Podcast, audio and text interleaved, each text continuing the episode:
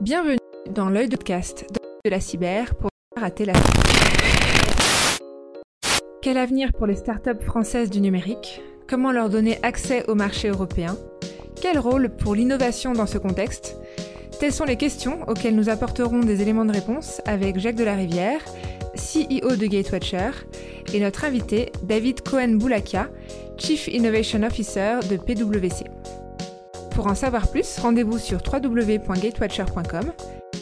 Si vous aimez ce qu'on fait, pensez à vous abonner au podcast Dans l'œil de la cyber pour ne pas rater la sortie du prochain épisode. Bonne écoute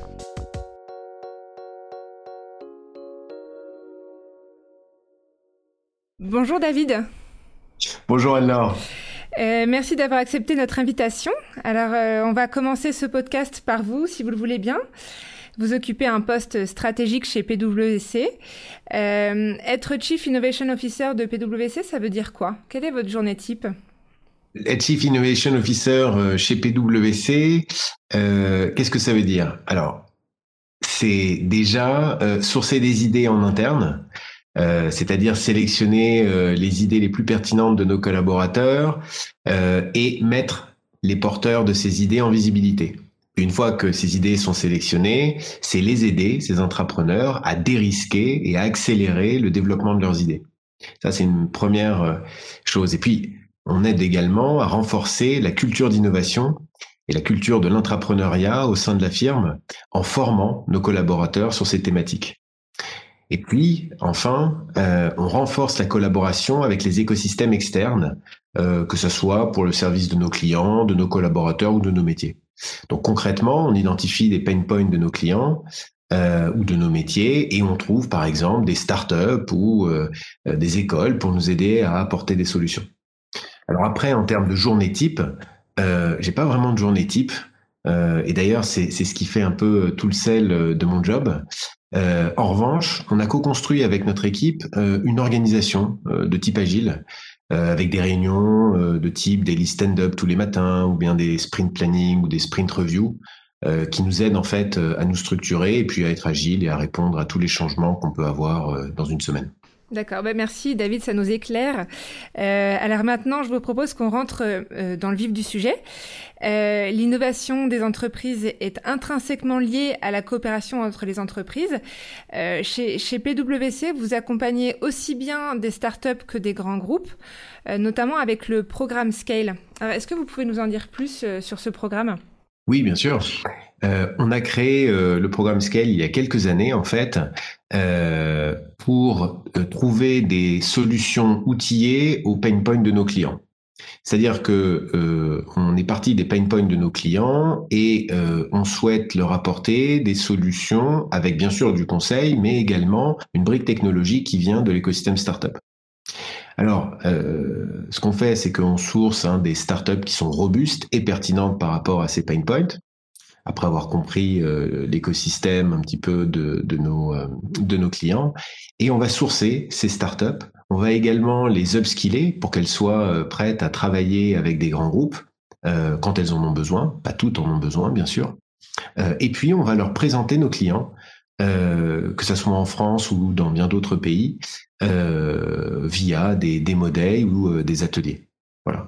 Et euh, l'idée, c'est de les faire gagner rapidement en visibilité euh, et bien évidemment leur faire obtenir euh, des nouveaux clients. Alors c'est un programme qui existe en France, en Grande-Bretagne, en Allemagne, en Belgique, et puis on a créé très récemment un programme à Singapour. Voilà. Donc, euh, en termes de volume, aujourd'hui, on en est à 30 programmes avec 10 startups euh, par programme. Euh, voilà, donc ça fait à peu près 300 startups euh, qu'on a accompagnées et avec un peu moins de 3000 euh, corporates qui ont déjà été présentés à, ces startups. Voilà. D'accord. Et ce sont des startups de taille similaire généralement alors en fait, ce sont des startups euh, qui sont assez euh, étales.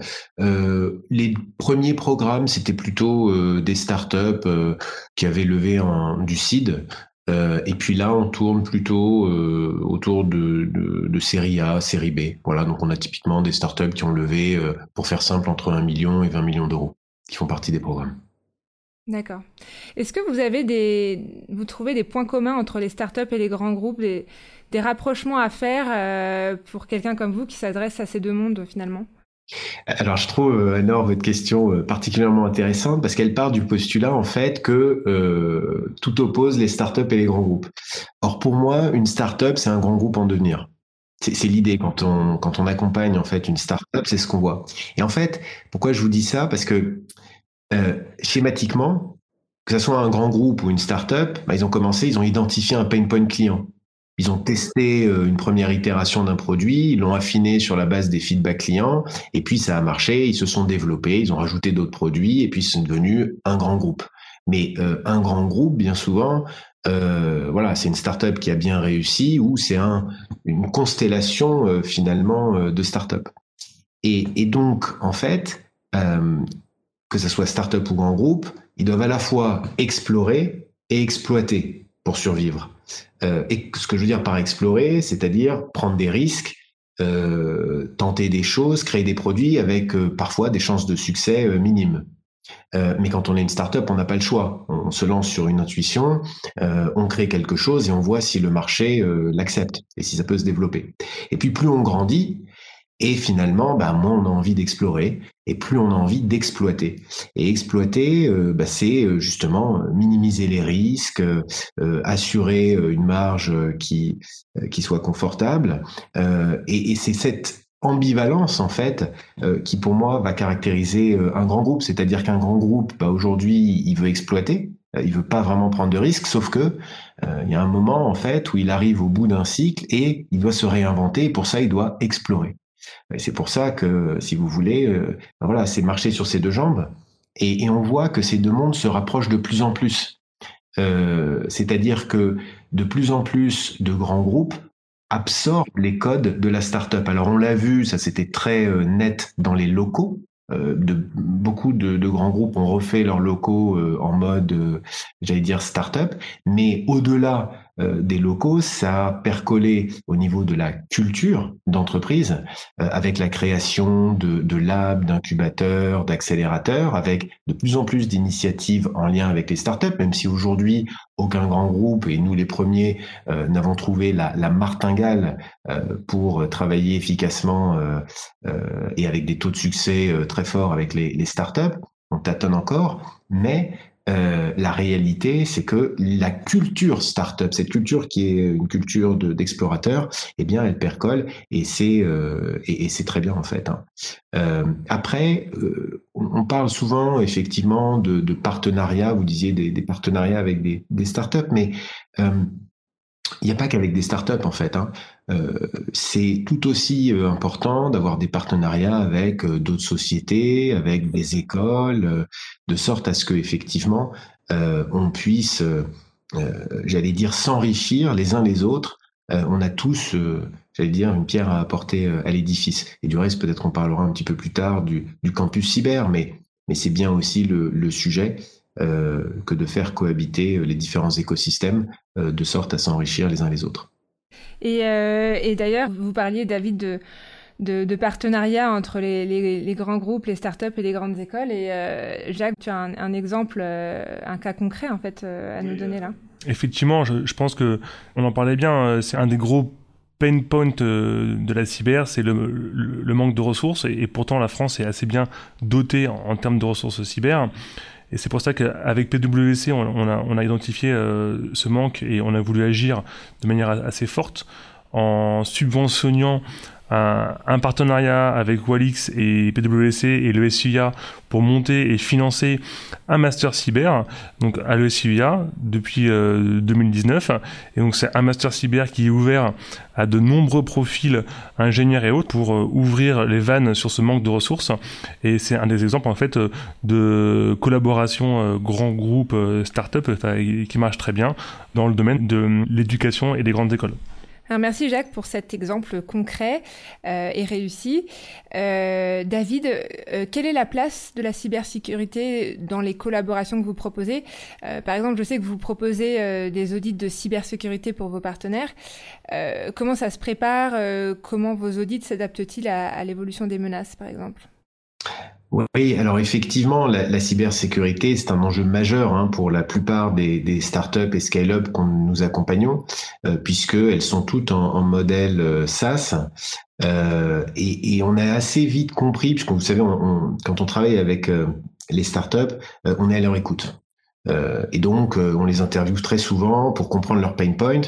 Et là, en l'occurrence, bah, passer par les fourches codines des achats ou de la DSI d'un grand groupe, euh, c'est compliqué. Et ce que ne veulent pas les startups, c'est découvrir à la 25e heure qu'elles ont une faille de sécurité qui fait que voilà, ça va encore allonger euh, leur cycle de vente avec des grands groupes. Euh, et on sait que ce sont des cycles de vente qui se comptent en, mois et parfois en années. Donc, ce qu'on a proposé en fait, c'est des services de cybersécurité, de, tests d'intrusion, par exemple, aux startups que nous accompagnons, un tarif préférentiel. Et on leur a proposé en fait de réaliser ces audits de sécurité euh, afin bien sûr d'identifier des failles potentielles dans leur système d'information, premièrement, mais d'évaluer leur cyber-résilience en cas d'attaque euh, et de, euh, en fait, à l'issue de ces procédures, leur donner un, une sorte de certificat, si vous préférez, qui vont pouvoir montrer aux grands groupes et qui vont pouvoir en fait dérisquer la relation entre la start-up et les grands groupes. Alors, pour ce qui est de la manière dont les audits se préparent, euh, bah, assez simplement en fait, hein, avec des différentes, euh, j'allais dire, échanges avec la startup, de manière à ce que ça soit le plus rapide et euh, le moins chronophage pour la startup.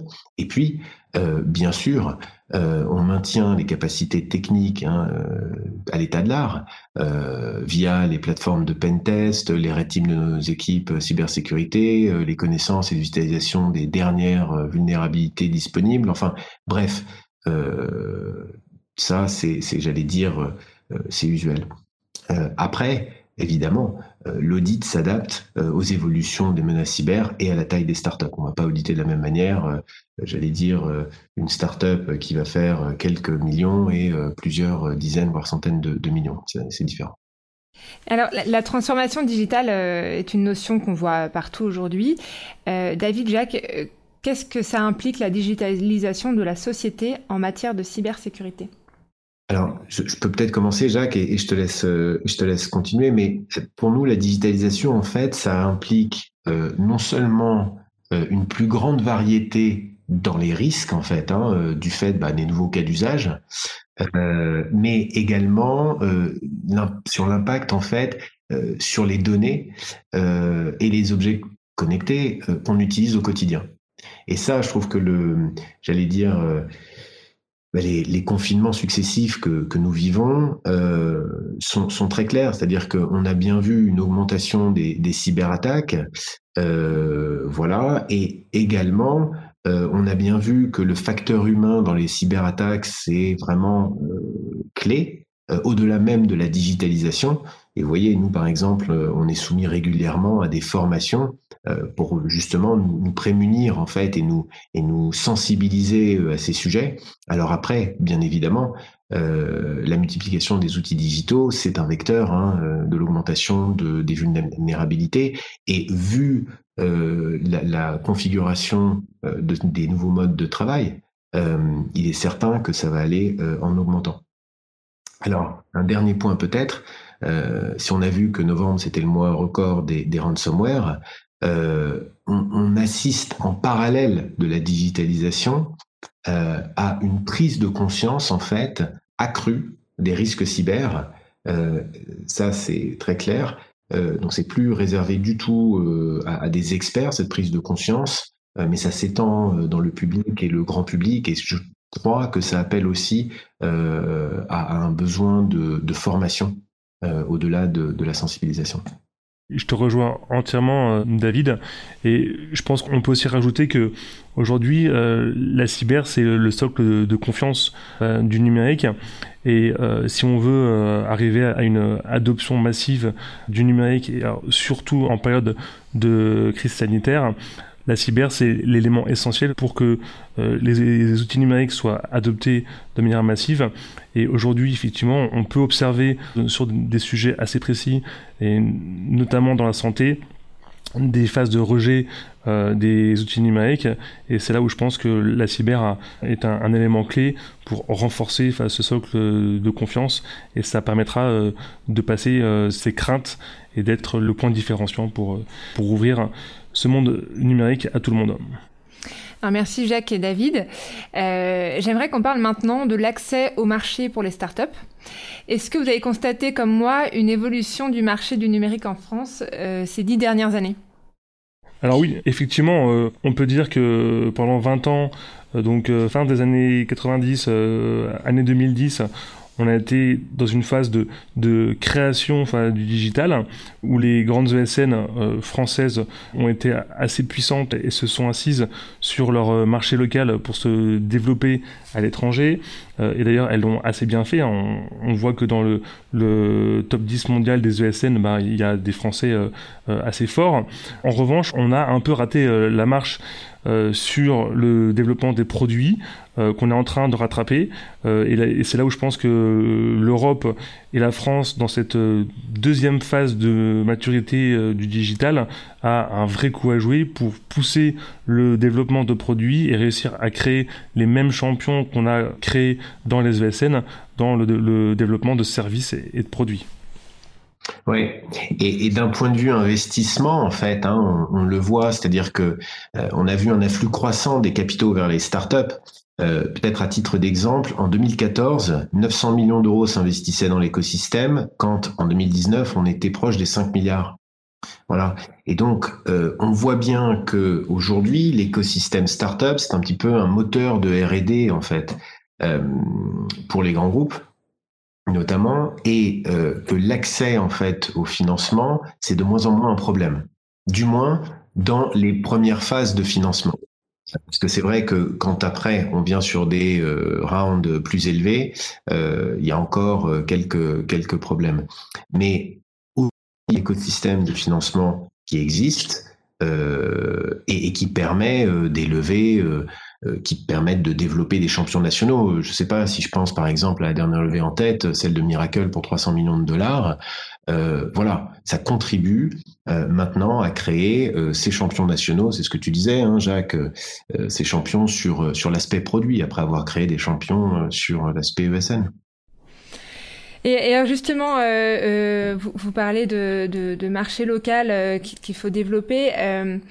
Euh, pour vous, est-ce qu'il y a d'autres solutions? On a parlé du programme Scale. Est-ce qu'il y a d'autres moyens en fait pour, euh, accompagner les startups dans leur processus de développement aujourd'hui? Alors oui, effectivement, aujourd'hui, il y, a un réel enjeu sur le développement euh, de l'accès au marché public euh, pour les startups et pour les PME en général. Euh, il faut savoir que en France, essentiellement, ce sont les grands groupes qui captent en majorité les marchés publics, alors qu'aux US, c'est l'inverse. Il y a une part légale qui est réservée aux PME et aux startups. Et cette part légale, en fait, elle, vient comme abreuver en innovation euh, le domaine public et du coup, elle booste les PME qui elles-mêmes créent de l'innovation avec des produits euh, très matures. Et euh, là, effectivement, on a, on a un retard assez fort en France et en Europe. C'est un, sujet qui est assez récurrent. J'ai l'impression qu'avec les avancées du plan de relance et la prise de conscience générale en Europe, on va dans des bonnes directions. Euh, mais il y a un enjeu global euh, qui pourrait aussi être euh, refocalisé sur le RSE, donc la responsabilité sociale et, et environnementale, pour que les grands groupes qui, de la même manière que le marché public, les grands groupes, en, en signant leur, leur charte RSE, s'engagent à acheter dans leur stratégie achat localement pour booster les PME et les TPE. Hum. Ce qui est vrai, c'est que ces dernières années, en fait, hein, on a vu euh, l'émergence d'un soutien politique euh, bah, très fort. Euh, il y a eu bon nombre d'initiatives, la French Tech, qui regroupe en fait l'ensemble des parties prenantes, que ce soit les décideurs, les investisseurs, les start-upers, et qui permet en fait de mettre en avant les succès et de les développer. on voit également qu'il y a d'autres dynamiques hein, qui ont été enclenchées, la formation, qui va en fait faire un maillage assez fort entre la recherche avec des centres de recherche dans les universités, euh, CEA Saclay, euh, euh, finalement euh, au-delà même des doctorants, des hôpitaux, etc., et le tissu entrepreneurial. Donc là, il y a des, des liens tout à fait intéressants qui, qui se nouent, euh, des initiatives en lien avec les investisseurs qui ont été en fait la clé de voûte hein, de certains financements, que ça soit via des fonds spécialisés comme les venture capitaux ou bien le, le private equity, mais également avec des initiatives auprès des, des épargnants français, avec des mesures fiscales liées au PEA et PME euh, qui ont permis de flécher en fait toute une partie de, de ces économies vers euh, vers les startups. On a également des, des corporates hein, euh, qui ont compris le rôle primordial qu'ils devaient jouer et qui se qui ont établi des, j'allais dire, des, des, minimums à investir avec des startups, même si effectivement c'est améliorable. Ce qu'on voit également, c'est qu'il y a un soutien public à travers la BPI en fait. Hein, et, qui euh, finance euh, l'écosystème.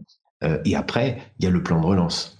le plan de relance qui prévoit effectivement un peu moins de 4 milliards d'euros sur deux ans et qui vont être alloués en fait aux startups et aux technologies de rupture.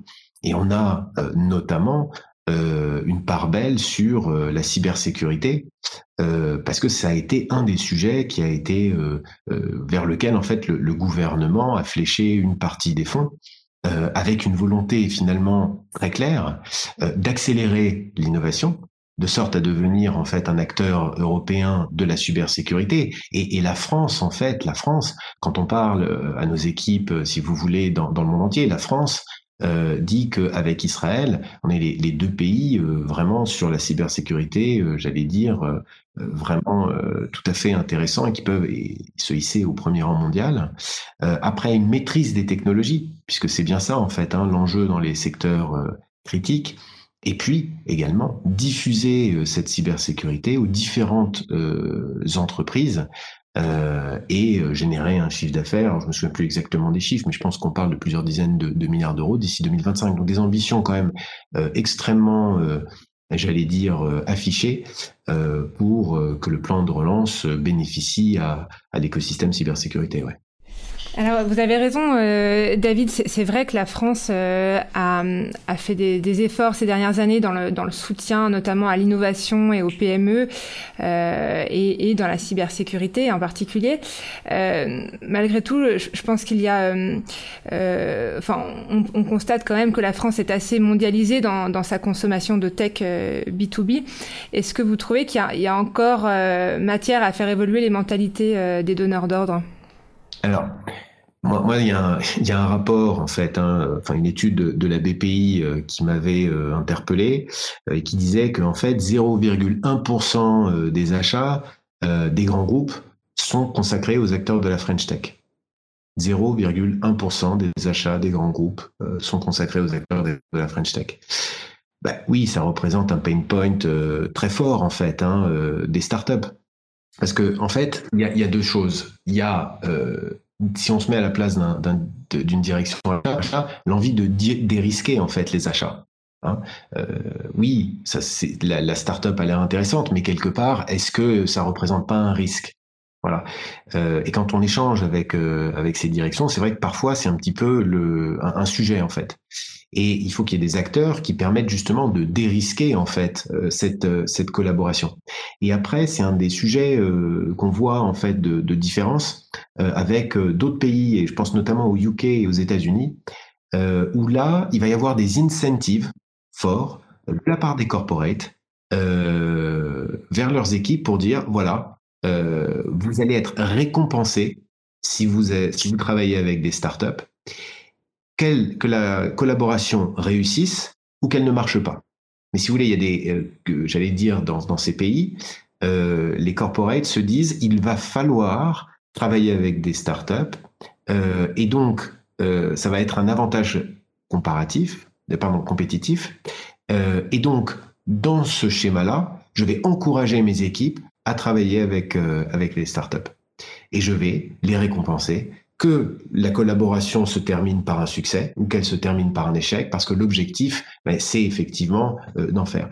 Euh, les, les, les, on a euh, des, des, une étude en cours qui, qui pourra permettre de, de, de, de parler plus euh, avant euh, de justement des pourcentages de succès en fait de, de ces collaborations, mais force est de constater que tous ne marchent pas. Et donc, l'idée, c'est vraiment de, de, dérisquer également pour les corporates et, d'enlever en fait ce côté ah oui mais si ça marche pas, bah, ça va être un, problème. Voilà, ça c'est un premier point. Et puis le deuxième point peut-être, c'est que les achats en France euh, aujourd'hui préfèrent du coup faire confiance à des acteurs tout à fait établis qui ont été dérisqués euh, qui sont utilisés par euh, voilà un petit peu tout le monde. Et donc, euh, bien souvent, bah, ce sont des, des, acteurs américains qui ont commencé plus tôt ou qui ont bénéficié de financements bien plus importants. Et ce qu'il faut savoir, c'est que les startups effectivement américaines ont beaucoup d'argent à dépenser justement pour pour acheter en fait des clients, c'est-à-dire vendre à perte pour avoir des, des credentials, pour avoir si vous voulez des références clients. Euh, et du coup euh, passer beaucoup plus simplement euh, le seuil des, des, des, grands groupes. Oui, effectivement, c'est un très bon exemple qu'on retrouve dans, dans, tous les marchés du numérique et en cyber. Hein. les startups françaises et, et, américaines, par exemple, démarrent souvent en même, en même temps les mêmes idées au même moment et avec le même, le même go-to-market, mais avec des financements bah, bien supérieurs aux US et des clients français qui préfèrent même à euh, start-up équivalente en termes de taille, acheter aux US par euh, culture et par, et par euh, habitude. Alors c'est néanmoins en train de changer, je trouve, en termes de culture, mais c'est quand même assez, assez dominant. Et c'est un frein. Et je pense qu'un autre, un autre des freins aussi, et ça c'est un frein qui est très français, c'est que on a les, les, les revers de nos qualités, c'est qu'en France on est, on est très créatif, on est très ingénieux et ingénieur, et donc on a, on a toujours tendance à vouloir refaire ce qui est déjà fait uniquement pour l'expérience euh, créatrice, euh, mais sans, euh, sans vision business. et donc, on a vu de, de nombreux cas où, par exemple, des administrations développaient des produits qui étaient déjà sur le marché et qui, du coup, faisaient concurrence à des produits existants. par exemple, dans les messageries instantanées, hein, il, y avait un sujet, mais il y a plein d'autres sujets équivalents. Et je pense que c'est un peu la marque de notre culture et il y a un vrai virement stratégique à opérer pour, euh, euh, massifier nos achats et confier euh, les sujets, les, factoriser et que, la, puissance publique en fait prenne conscience que elle n'est pas là pour développer des offres concurrentes, mais vraiment pas pour booster son industrie locale et, française et, et c'est très vrai euh, ce que tu dis, Jacques, cette prise de conscience qui est encore euh, importante, euh, enfin qui, est à opérer en fait, qui n'est pas encore totalement présente, je pense, sur le, marché français. J'irai un peu plus loin. Je, voudrais revenir sur les levées de fonds dont vous parliez tout à l'heure, David. on constate aujourd'hui une évolution du montant des levées de fonds françaises dans le domaine du numérique.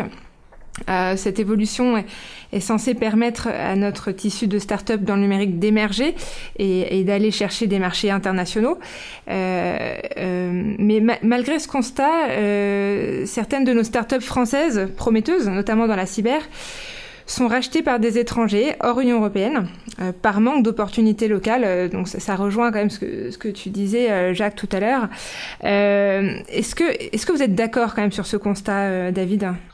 Alors euh, oui, bien sûr, euh, et en même temps, en fait, quand les startups, euh, on en accompagne beaucoup dans, les levées de fonds, et quand elles se rapprochent de fonds américains, en fait, c'est certainement pour les fonds, mais c'est également pour l'accès à différents marchés que ces fonds vont leur permettre d'obtenir puisque les fonds américains euh, sont extrêmement bien connectés avec euh, les, corporates et avoir, euh, j'allais dire, un fonds américain comme investisseur des risques le fait de pénétrer notamment le, marché américain.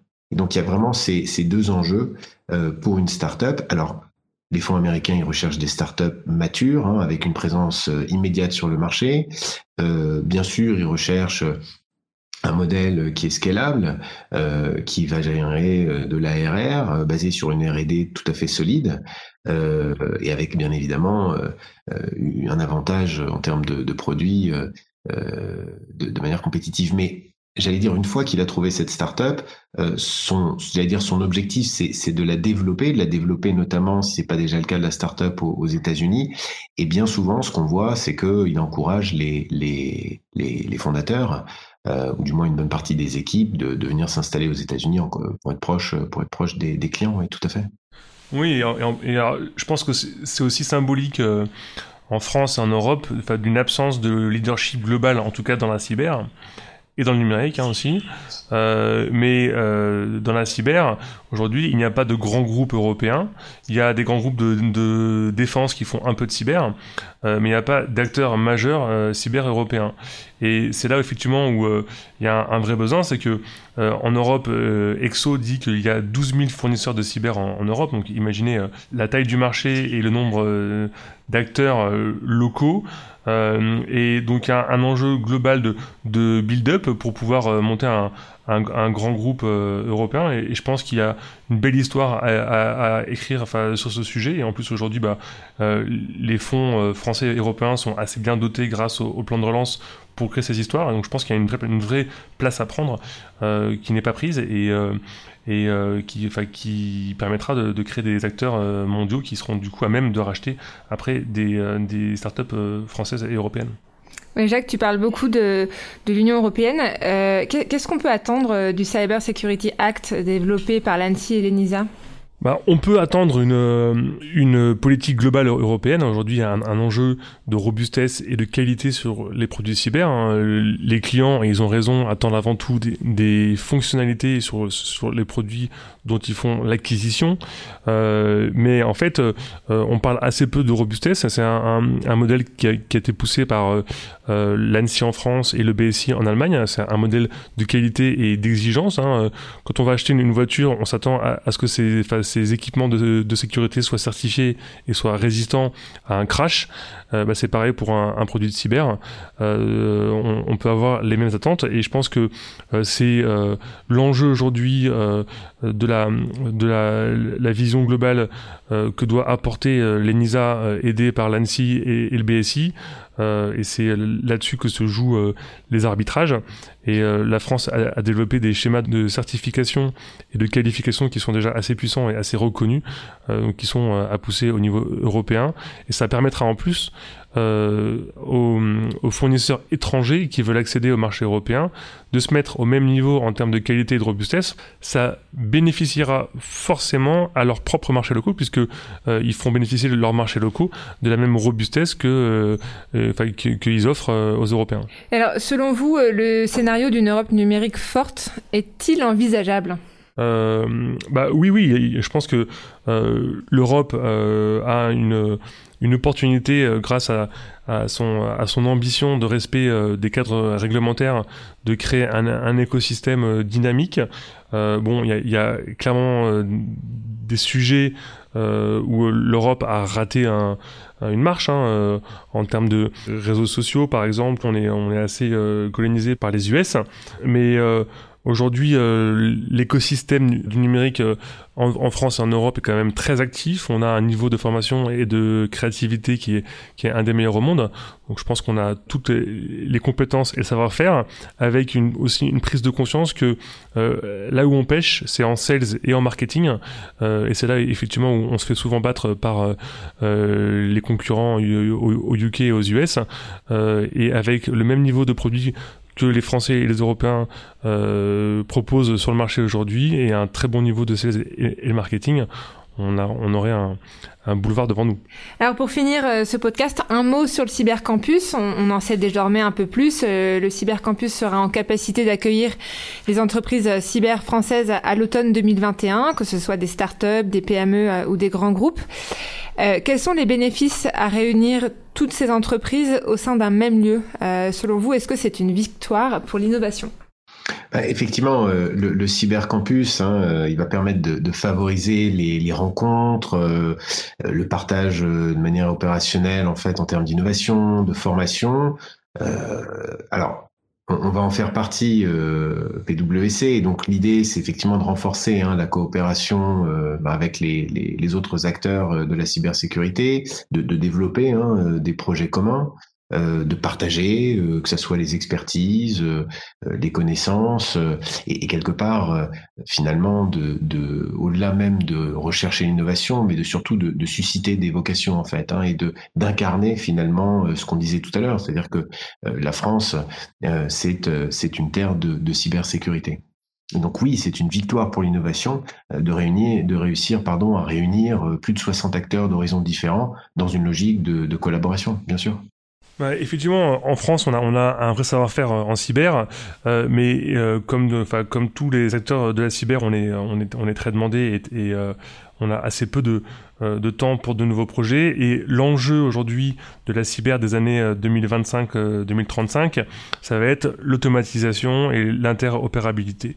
Euh, sauf qu'avec un manque de ressources, les, différents acteurs du service et du produit n'ont pas assez de, temps et de moyens pour se voir dans les mêmes locaux et créer ces nouveaux services automatisés et, et, interopérables. Donc le cybercampus, c'est l'occasion unique pour que tout le monde soit au même endroit, dans un même lieu symbolique, totem, un, lieu où justement on pourra créer ces nouveaux services et nouveaux produits interopérables qui euh, permettront de rendre la cyber plus accessible, euh, moins chère et plus évidente euh, pour tout le monde. C'est quoi l'étape d'après, le cybercampus? L'étape d'après, c'est une continuité euh, en termes de, marque et de, transmission.